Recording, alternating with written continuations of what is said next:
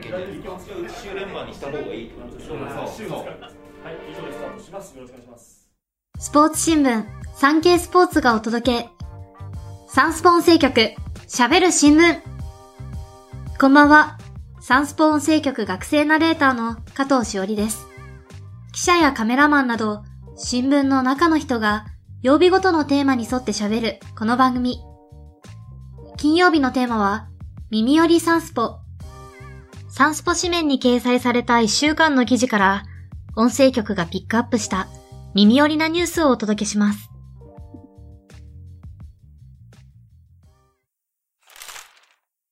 大相撲初場所、大関貴景勝が優勝。大相撲初場所の千秋楽が22日に東京両国国技館であり、一人大関の貴景勝が12勝3敗で、令和2年11月場所以来3度目となる優勝を果たしました。貴景勝は相星決戦で東前頭13枚目の琴勝峰を救い上げで破りましたが、大関以上の優勝は昨年夏場所の横綱照ノ富士以来4場所ぶりです。今場所は125年ぶりの一横綱、一大関の場所となり、横綱照ノ富士が休場、看板力士としての存在感が双剣にかかった場所でした。3月12日にエディオンアリーナ大阪で始まる春場所で横綱昇進に挑む貴景勝は、謙虚に日々の生活や稽古を頑張っていれば、いずれ報われると思う、と話しています。ヤクルト、ドラフト1位、吉村が初めてのサイン会。プロ野球、東京ヤクルトスワローズのドラフト1位、吉村幸次郎投手が22日、埼玉県にある戸田球場で、新人合同自主トレーニングで3度目となるブルペンに入り、変化球を交え39球を投じました。前回のブルペン投球から中1日。過去2度は立った保守を相手に投げましたが、初めて中腰となった保守に投じて、フォームを入念にチェックしました。また、2020年以来3年ぶりにサイン会が行われ、吉村選手はファンと初めて交流の場を持ち、事前に用意したサイン入りの色紙を先着120人に手渡しました。ファンから、新人王に向けて頑張って、とエールを送られると、頑張ります。ありがとうございます。と笑顔で答えました。吉村選手は2月に行われる沖縄の浦添キャンプでは一軍からスタートし、開幕ローテーション入りを目指して練習に励みます。引き続き、ヤクルトスワローズに関するニュースです。つば九郎、やっと契約公開。ヤクルトスワローズの球団公式マスコット、つば九郎が25日に東京神宮球場で会見を行い、契約公開の内容を現状維持の年俸5万円に加え、ヤクルト1000の飲み放題でサインしたことを明らかにしました。つば九郎の契約交渉は4年連続で年を超え、代理人を務めたのは講師で親しい仲という中日ドラゴンズのマスコット、ドアラです。これまでヤクルトでは、グッズ売り上げでつば九郎が1位でしたが、昨年は村上宗隆選手に抜かれて2位に転落しました。村上選手からは、悔しかったら取り返してみて、と連絡が来たそうで、つば九郎は、村上グッズ隠してでも、つば九郎のグッズ売るから、と宣戦布告。また、WBC 狙ってます。栗山監督、と代表入りにも意欲を見せていました。V リーグで小池都知事が始球式。バレーボール V リーグ女子一部 JT マーベラス対日立リバーレ戦が22日、東京大田区総合体育館で行われました。試合はフルセットの接戦となり、JT マーベラスが制しました。試合の前には、東京都の小池百合子都知事が登場。多くのファンが集まり、熱気あふれる中、小池都知事が軽く投げたボールを、セッター役の選手が受け、素早くトス。アタッカー役の選手がスパイクを打ち込みました。鮮やかなパフォーマンスに監修から拍手が送られ、小池都知事は、リーグも終盤となり、両チームの熱い戦いに期待しています。と挨拶しました。竹之内豊が世界遺産で主演映画のヒット祈願。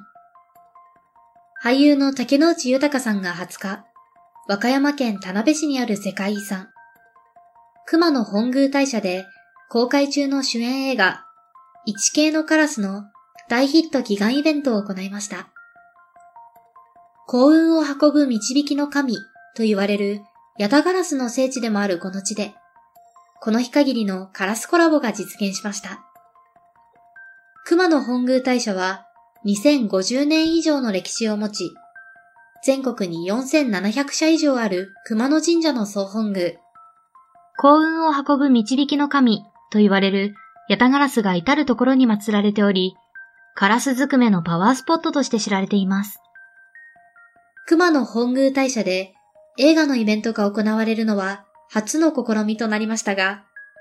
竹之内さんは、ハートにズンズン来るというか、エネルギーを感じました。と感無量の表情で語りました。映画、一系のカラスは、竹之内さんが演じる型破りの裁判官と、女優の黒木春さんが演じる片物裁判官の活躍を描く物語。フジテレビ系で2021年4月期に放送されたドラマの映画版で13日から上映中です。宮沢ひよ、初写真集の出来栄えに120点と大満足。俳優の宮沢ひよさんが21日、東京都内で行われた初写真集ネクストジャーニーの取材会に出席しました。宮沢さんの父は元ザブームのボーカルの宮沢和文さん。母親はタレントの三岡リオンさん。宮沢さんは身長184センチの長身で、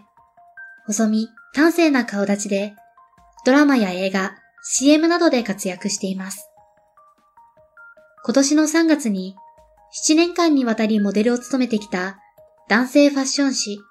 メンズノンノの卒業を控えていて、写真集を出す夢が一つ叶った。120点。と、モデルとしての集大成をアピールし、ジェームズ・ディーンを意識したというカットがお気に入りと話していました。大河ドラマで共演中、松島奈々子は松潤を何と呼ぶ ?8 日にスタートした今年の NHK 大河ドラマ、どうする家康で、主人公、徳川家康の母、お題の方を演じる女優の松島奈々子さんが取材に応じました。22日放送の第3回では、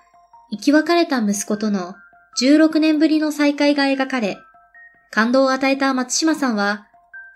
要所要所で出てきた時にインパクトのあるお題でいたいと語りました。家康役の松本潤さんとは、ドラマ、花より団子などを含め、4度目の共演ですが、親子役は初めて。普段は、姉さん、淳くんと呼び合っているそうですが、今回は、母上と殿になったそうです。兄弟俳優、揃って結婚発表。兄弟で俳優の新田真剣佑さんと前田ゴードンさんが22日、共に一般女性と結婚したことを同時に発表しました。関係者によると、マッケイユーさんは今月上旬に年上のお相手と婚姻届を提出し、ゴードンさんも同時期に結婚したということです。兄弟揃って吉報を公表した22日は、2021年8月に亡くなった父親で俳優の千葉真一さんの誕生日でした。弟、ゴードンさんの所属事務所は、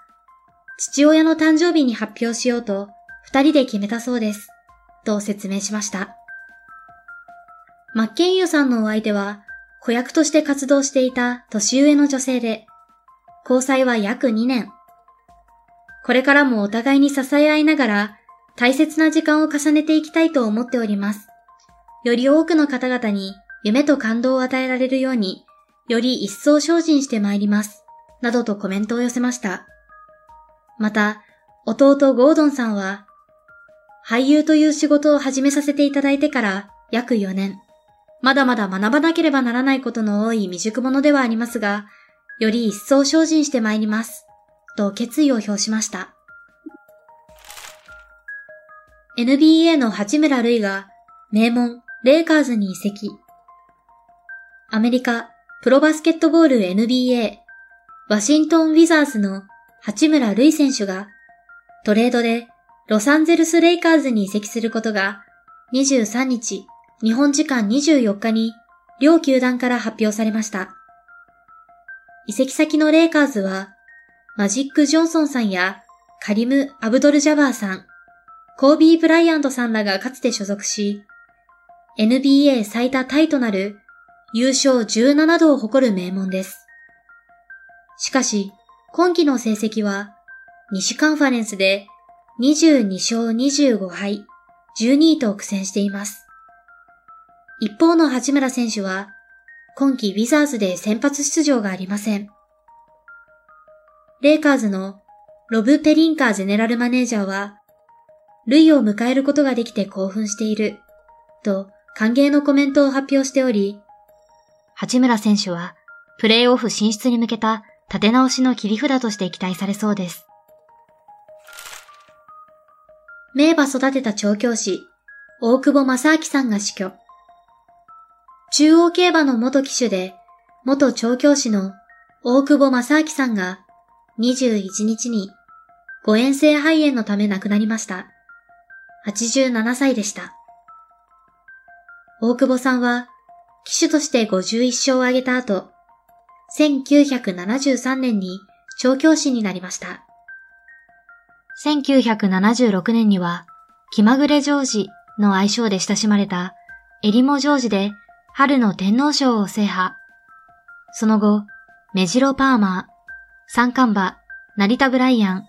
シルクジャスティスなど数多くの名馬を育てました。2006年に調教師を引退する際には、私には、この一頭という馬はいないですね。強いて言うならば、すべての馬がこの一頭です。と、印象的な言葉を残しています。